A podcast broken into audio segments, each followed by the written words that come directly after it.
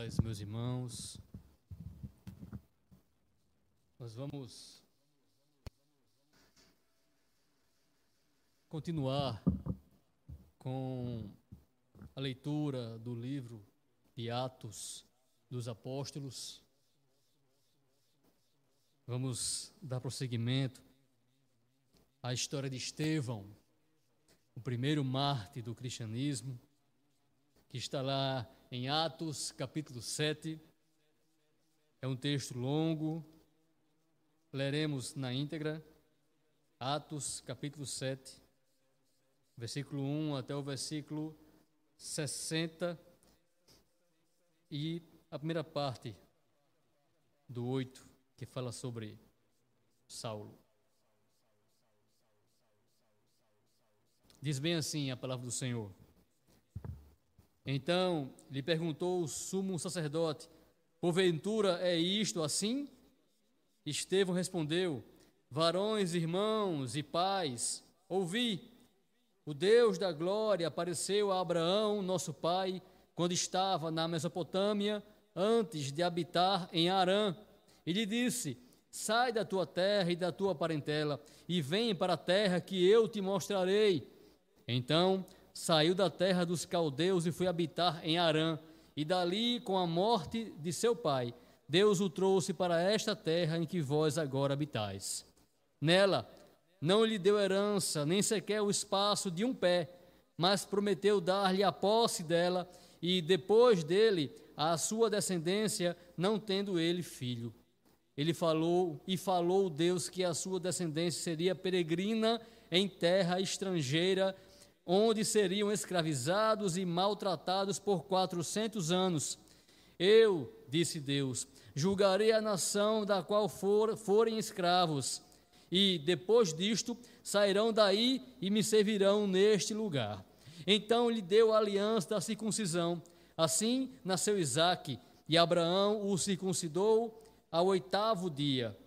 De Isaque procedeu Jacó, e deste os doze patriarcas. Os patriarcas invejosos de José venderam-no para o Egito, mas Deus estava com ele e livrou-o de todas as suas aflições, concedendo-lhe também graça e sabedoria perante Faraó, rei do Egito, que o constituiu governador daquela nação e de toda a casa real. Sobreveu, porém, fome em todo o Egito, e em Canaã houve grande tribulação, e nossos pais não achavam mantimentos. Mas, tendo ouvido Jacó que no Egito havia trigo, enviou pela primeira vez os nossos pais. Na segunda vez, José se fez reconhecer por seus irmãos e se tornou conhecida de Faraó a família de José. Então José mandou chamar a Jacó, seu pai, e toda a sua parentela, isto é, setenta e cinco pessoas. Jacó desceu ao Egito e ali morreu, ele e também nossos pais. E foram transportados para Siquém e postos num sepulcro que Abraão ali comprara a dinheiro dos filhos de Amor. Como, porém, se aproximasse o tempo da promessa que Deus jurou a Abraão, o povo cresceu e se multiplicou no Egito, até que se levantou ali outro rei que não conhecia a José.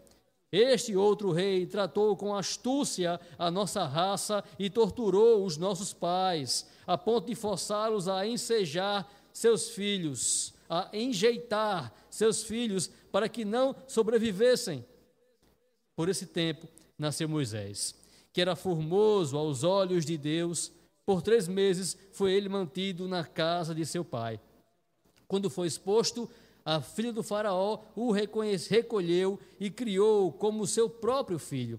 E Moisés foi educado em toda a ciência dos egípcios e era poderoso em palavras e obras. Quando completou 40 anos, veio-lhe a ideia de visitar seus irmãos, os filhos de Israel. Vendo um homem tratado injustamente, tomou-lhe a defesa e vingou o oprimido, matando o egípcio. Ora, Moisés cuidava que seus irmãos entenderiam que Deus o, os queria salvar por intermédio dele. Eles, porém, não compreenderam. No dia seguinte, aproximou-se uns que brigavam e procurou reconduzi-los à paz, dizendo: Homens, vós sois irmãos, por que vos ofendeis uns aos outros? Mas o que agredia o próximo o repeliu, dizendo: Quem te constituiu autoridade e juiz sobre nós? Acaso queres matar-me, como fizeste ontem ao egípcio? A estas palavras Moisés fugiu e tornou-se peregrino na terra de Midian, onde lhe nasceram dois filhos. Decorridos quarenta anos, apareceu-lhe no deserto do monte Sinai um anjo, por entre as chamas de uma sassa que ardia. Moisés, porém, diante daquela visão, ficou maravilhado e, aproximando-se para observar, ouviu-se a voz do Senhor. Eu sou o Deus dos teus pais, o Deus de Abraão, de Isaque e de Jacó. Moisés, tremendo de medo, não ousava contemplá-la. Disse-lhe o Senhor: Tira as sandálias dos pés, porque o lugar em que estás é terra santa. Vi com efeito o sofrimento do meu povo no Egito, ouvi o seu gemido e desci para libertá-lo. Venha agora e eu te enviarei ao Egito. A este Moisés, a quem negaram reconhecer, dizendo: Quem te constituiu autoridade e juiz? A este enviou Deus como chefe e libertador, com a assistência do anjo que lhe apareceu na sassa.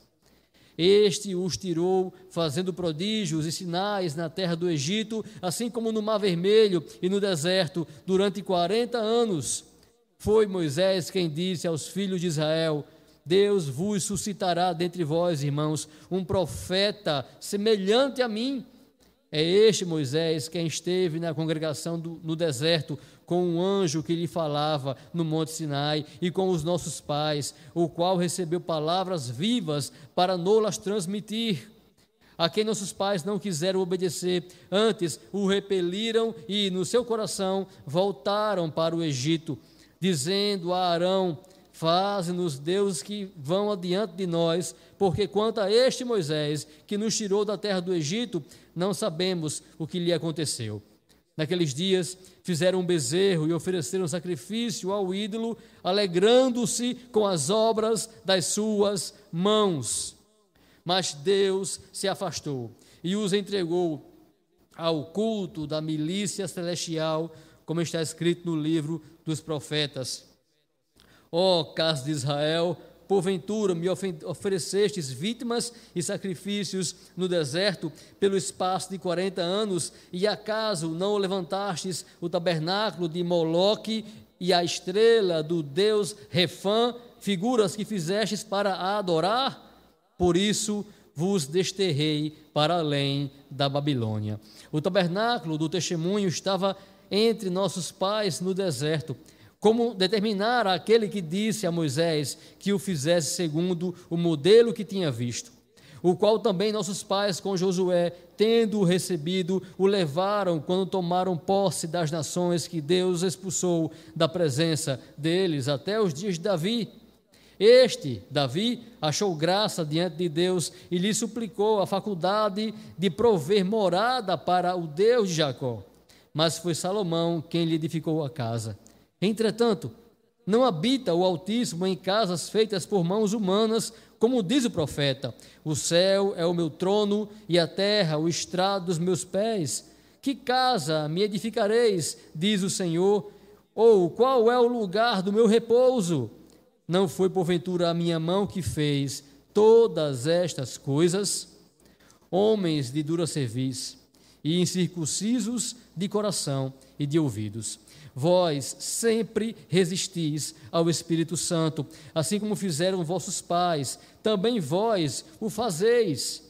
Qual dos profetas vossos pais não perseguiram?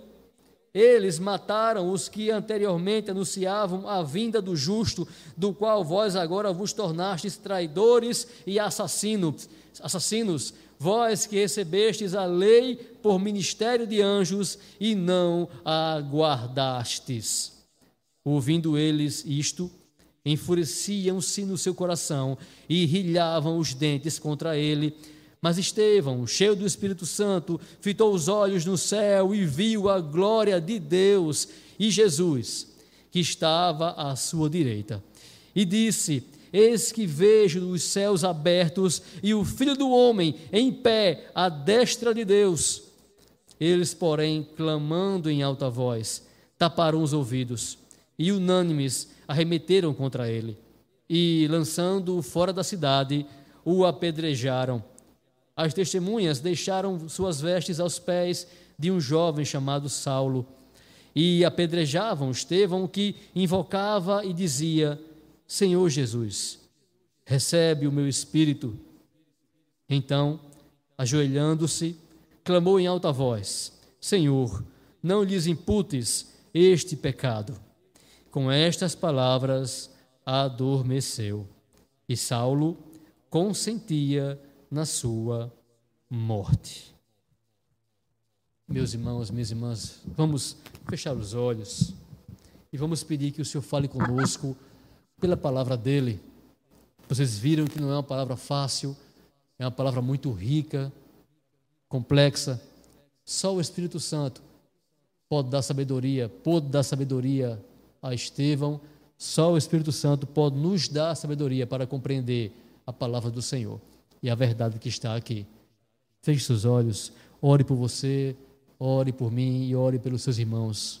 Senhor, nós aqui estamos aqui em tua presença, Senhor, diante da tua palavra e queremos primeiramente, Senhor, pedir perdão pelas nossas falhas, Senhor, pelos nossos pecados, pedir que o Senhor nos purifique a todos nós com o sangue do Cordeiro. Que sejamos purificados com o sacrifício, com o sofrimento, com a entrega de Jesus Cristo, nosso Senhor, e que possamos assim compreender a tua palavra. Que o teu Espírito venha nos ensinar, Senhor, em nome de Jesus, e que possamos aprender dessas palavras a tua verdade, Senhor, para nossas vidas, hoje e eternamente. Em nome de Jesus, tem misericórdia de nós, tem misericórdia de mim, Senhor, e nos ensina nesse instante. É o que eu te peço em nome de Cristo. Amém, Senhor.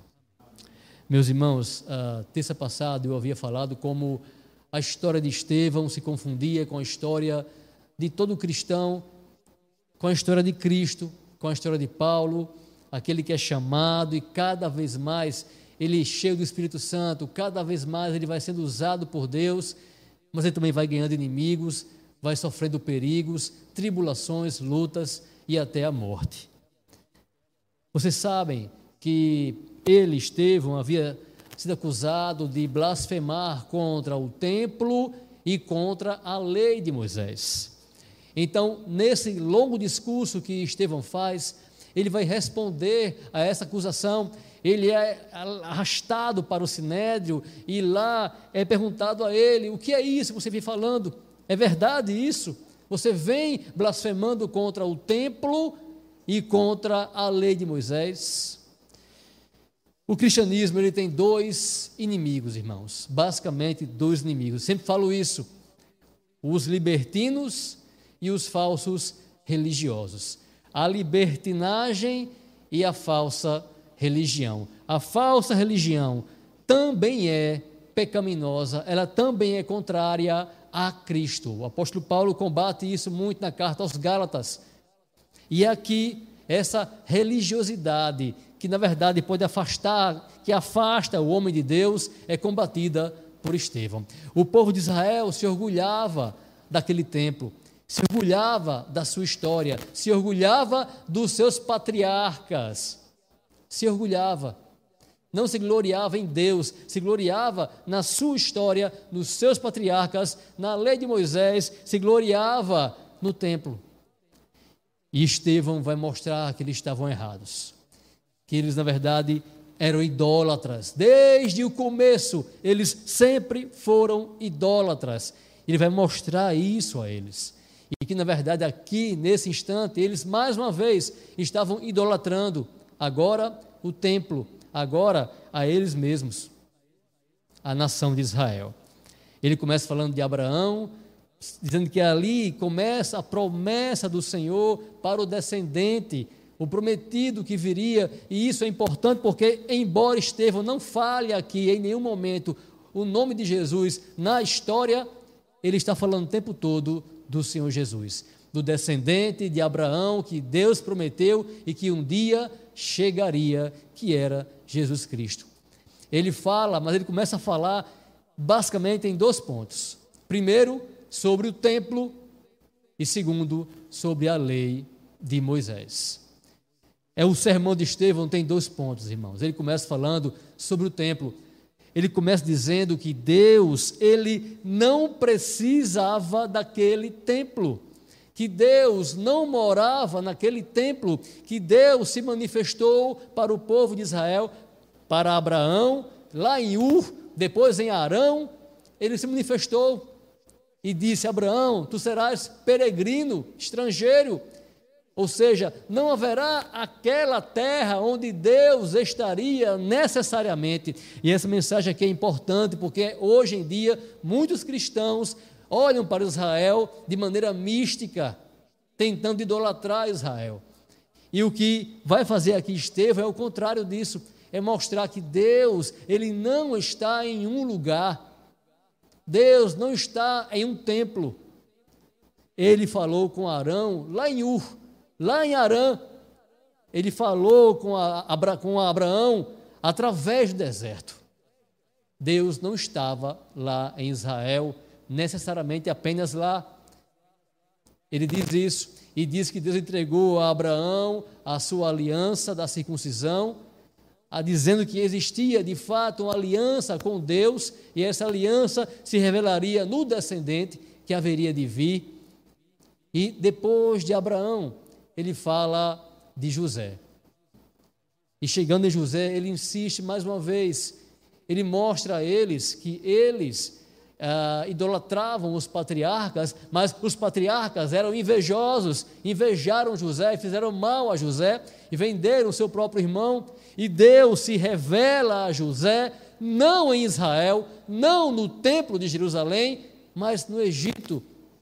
Ali Deus fala com José. Estevão também vem falando o tempo todo da soberania e do plano de Deus para o povo de Israel como o plano de Deus vem se cumprindo o tempo todo, como Deus já havia dito a Abraão que o povo iria ser escravizado, mas que ele, Deus, iria libertar o povo daquela escravidão e iria se vingar daqueles que escravizaram Israel, no caso, os egípcios. Fala de José e mostra como Deus estava com José e deu graça a José, mesmo ele não estando lá em Israel, mesmo não existindo um templo. E ele mostra, ele começa a mostrar aqui, irmãos, que sempre o povo de Israel sempre rejeitou aquele que Deus escolhera. Os irmãos de José rejeitaram a José. Moisés foi rejeitado também. Jesus também seria rejeitado. Esse é o argumento dele. Ele fala do templo, ele fala dessa rejeição para com o descendente que o Senhor havia, haveria de mandar por meio de Abraão.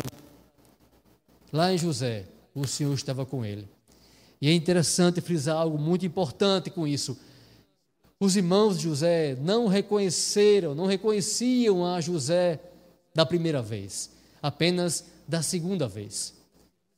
Moisés também Moisés, ele não foi reconhecido como líder, como autoridade, ele foi rejeitado, tanto que ele fugiu do Egito na primeira vez. Mas quando ele volta para o Egito, aí ele é reconhecido como o libertador que Deus havia mandado. Por que isso está aqui escrito, irmãos? Estevão está falando da promessa que Deus ainda tinha para Israel. Paulo fala isso na carta aos Romanos, que Deus ainda tem uma promessa para Israel. Quando o número dos eleitos se completar, Deus virá chamar Israel. Israel vai reconhecer a Jesus Cristo na sua segunda vinda. Assim como reconheceu a José, assim como reconheceu a Moisés. A história de José se parece com a de Jesus, assim como a de Moisés. Quando Cristo nasceu, crianças foram mortas, quando Moisés nasceu, também foram mortas crianças. Moisés foi rejeitado também pelos seus. Mas Deus fala com Moisés e institui Moisés como líder e libertador de Israel. da mesma forma que ele fez com o Senhor Jesus Cristo, líder e libertador de Israel. E Israel e Moisés vai para libertar o povo, e o povo é liberto, mas já na fuga, no deserto, esse povo já começa a rejeitar o libertador e o líder que Deus instituiu. Depois de falar sobre o fato de que Deus vinha falando com o seu povo sem estar em Israel, ele diz que Deus diz a Moisés que levantasse em meio a, ao povo tabernáculo, conforme o modelo que estava no céu. Então ele honra ali, de fato, o tabernáculo, ele honra, ele respeitava o templo, mas ele não podia admitir que o templo fosse idolatrado. Idolatrado. Algo muito triste, irmãos, ocorre nessa narrativa a respeito de Moisés no deserto. Moisés, Arão, porque ele fala que quando Moisés subiu para pegar a lei, antes de receber a lei, esses homens que se gloriavam achando que obedeciam à lei, eram soberbos, eram arrogantes, se achavam santos. E ele fala que antes eles já desobedeciam, eles já negavam a lei de Deus, eles já reclamavam, eles já queriam voltar para o Egito. Eles não eram um povo santo, eles queriam o Egito. E eles pedem que Arão faça um bezerro de ouro, e está aqui escrito, Estevão fala, que eles se alegraram com as obras das suas mãos. Por quê, irmãos? Irmãos, grande, o grande pecado de Israel sempre foi a idolatria. E a idolatria, segundo o apóstolo Paulo, lá em Romanos, é você adorar a criatura no lugar de adorar o Criador. Eles se alegraram com as obras das suas mãos. Gente, eles começaram idolatrando a si mesmos. Não foi simplesmente o bezerro de ouro, eles adoravam a si mesmos, as suas obras, as obras de suas mãos, como está escrito aqui, como Estevão disse.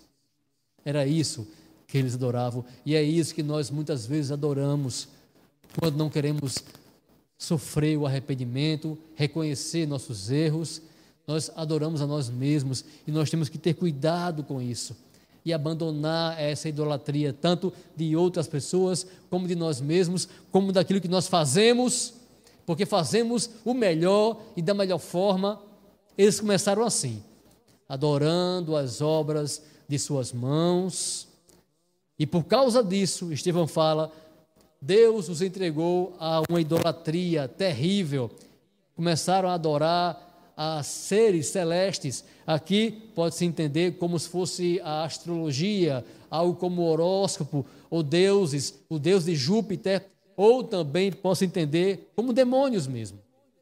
Demônios. Deus os entregou. Eles começaram adorando a si mesmos e depois Deus se afasta deles e os entrega totalmente a idolatria. O apóstolo Paulo fala a mesma coisa na carta aos Romanos. Ele se afasta e os entrega a si mesmos, irmãos, a si mesmos.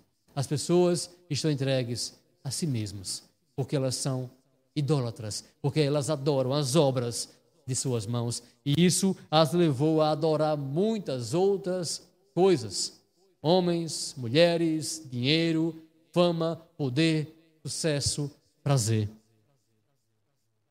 Foi isso que aconteceu.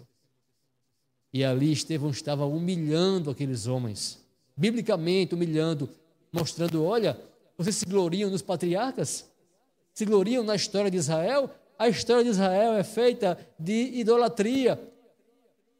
E Deus manda Israel, eles seguem a idolatria até a Babilônia. Deus os manda para a Babilônia, para um castigo terrível, para que eles realmente possam entender quão terrível é a idolatria, a adoração de outro Deus que não seja o Senhor Deus.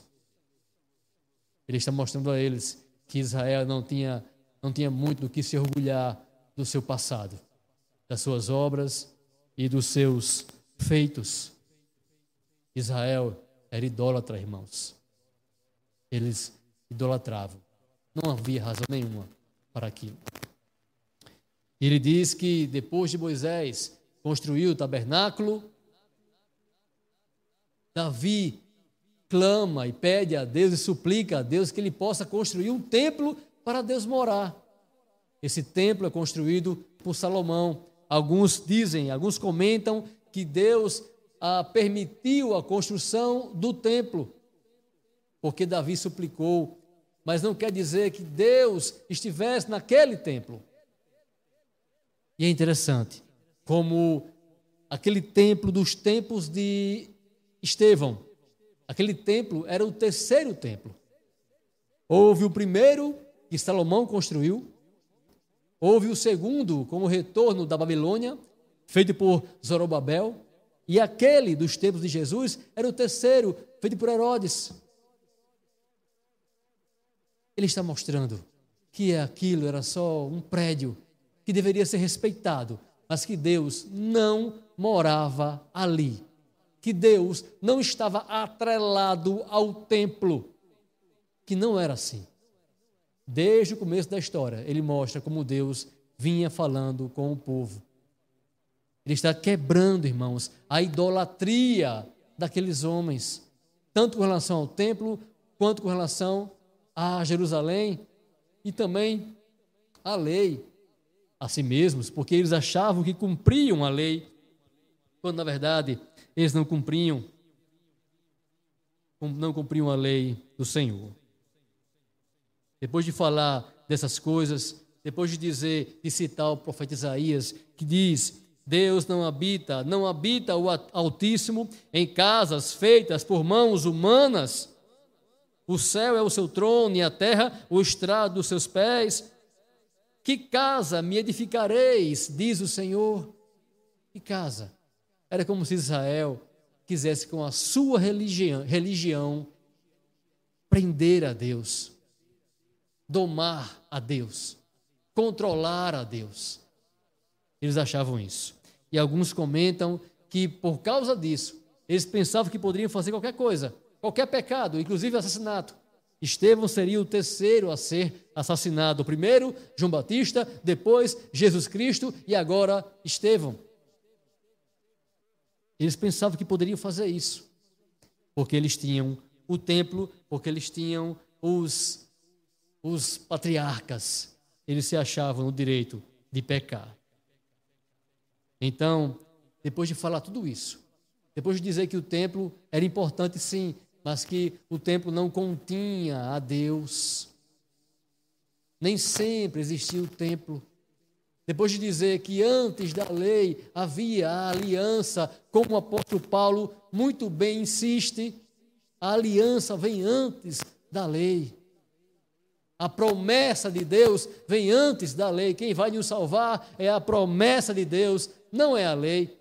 Muito embora a lei seja importante e seja de Deus, seja vontade de Deus, depois de falar isso e mostrar a eles que eles, inclusive, não seguiam a lei, ele diz: vocês sempre resistiram ao Espírito Santo, vocês rejeitaram José, vocês rejeitaram Moisés, vocês mataram os profetas, vocês sempre resistiram a Deus, sempre. Vocês me acusam de blasfemo, mas vocês são os blasfemos. Vocês. Veja, irmãos, que triste.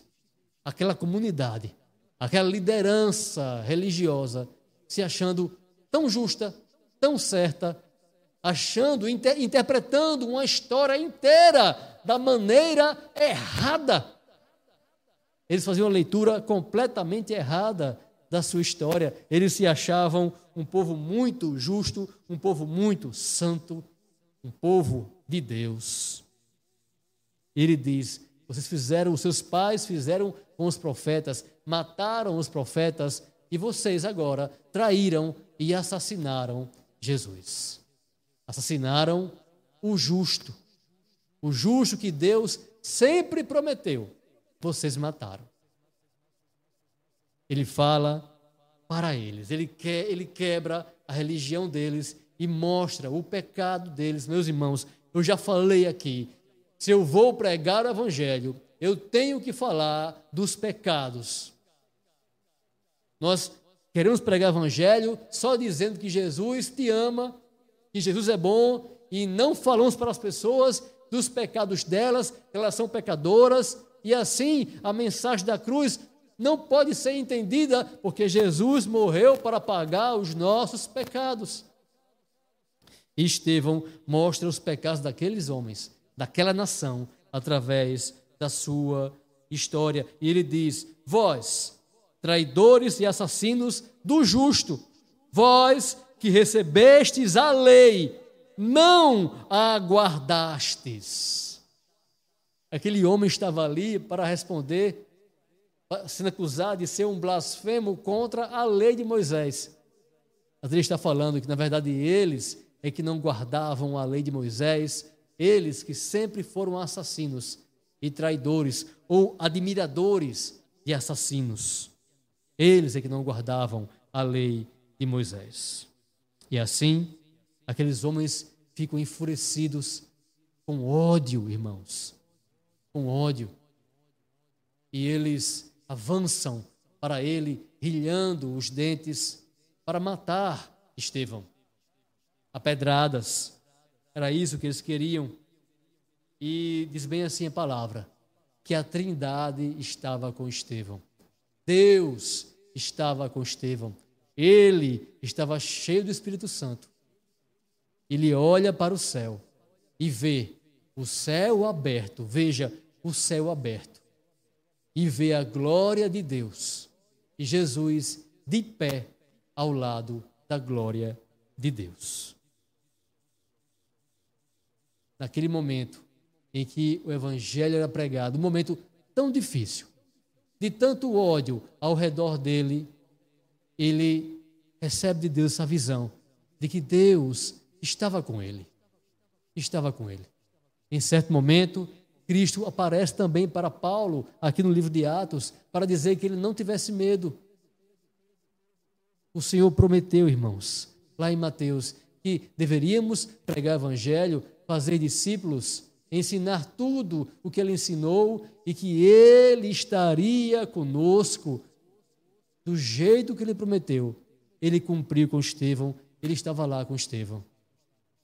Mas porque ele disse que os céus estavam abertos, e Jesus estava em pé, sabe, irmãos? Sempre que a palavra de Deus se refere a Jesus ao lado direito do Pai, diz bem assim a Escritura, e Jesus está assentado à destra de Deus. Assentado. Mas aqui ele está em pé. Só aqui ele está em pé. E muitos interpretam isso da seguinte forma: o céu estava aberto, o Senhor estava de pé para receber Estevão, seu filho, o seu servo. O Senhor estava de pé para dizer a Estevão que ele aprovava, que ele estava com Estevão e que ele, Estevão, seria recebido. Estevão fala as seguintes palavras.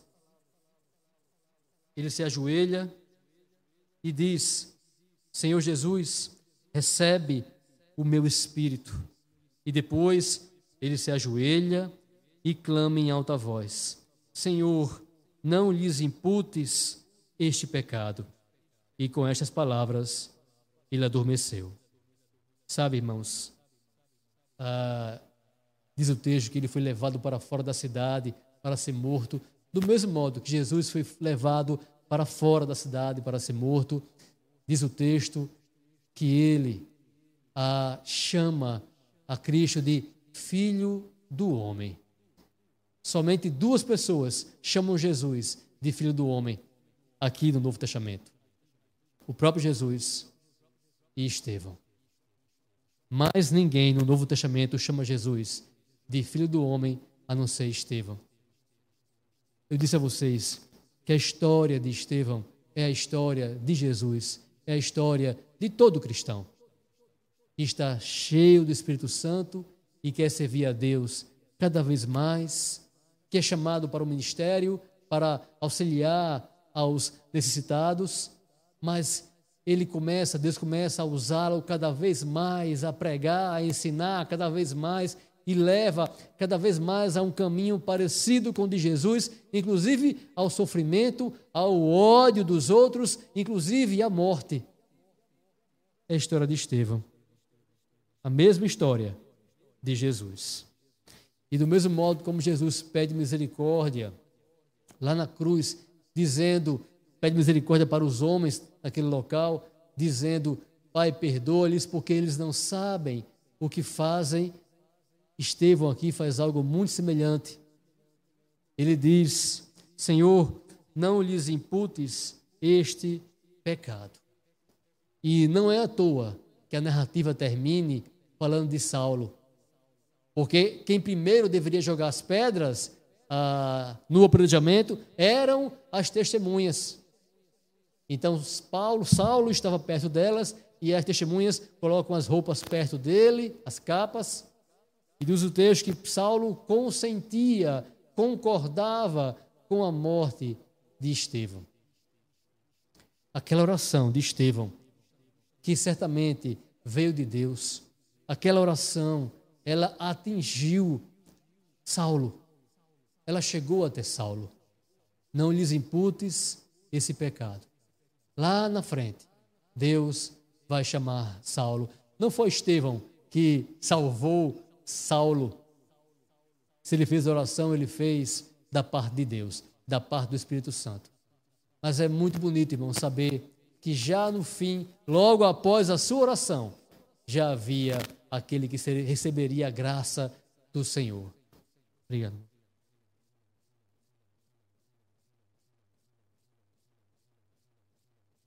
Estevão ora, Senhor, não lhes imputes esse pecado. E em seguida, Lucas fala de Saulo e como Saulo concordava com aquilo. Mas nós sabemos quem Saulo iria se tornar pela graça de Deus. Uma história de juízo contra Israel.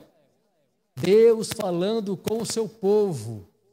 Nós vimos terça passada que Estevão era sábio porque tinha sabedoria do Espírito Santo. Eis aqui a sabedoria. É uma sabedoria bíblica de quem conhece e interpreta corretamente a Bíblia, a história de Deus. E aqui ele mostra a sua sabedoria, ele mostra o seu amor a Cristo, ele mostra a sua comunhão com Cristo, ele mostra o amor de Cristo que estava nele, por aqueles homens que o odiavam. Ele mostra, ele mostra que ele viveu como Jesus viveu. Estevão viveu como Jesus viveu. Palavras, as ações, o poder do alto, a afronta recebida, o ódio recebido, o amor, a oração e a íntima comunhão com a Trindade, com Deus. Essa é a história de Estevão, meus irmãos. Essa é a história, deve ser a história de todos nós, de todo o cristão. Depois se tornaria a história de Saulo, né? Que viria a ser o apóstolo Paulo, a mesma história. As mesmas lutas, as mesmas vitórias. Vamos orar?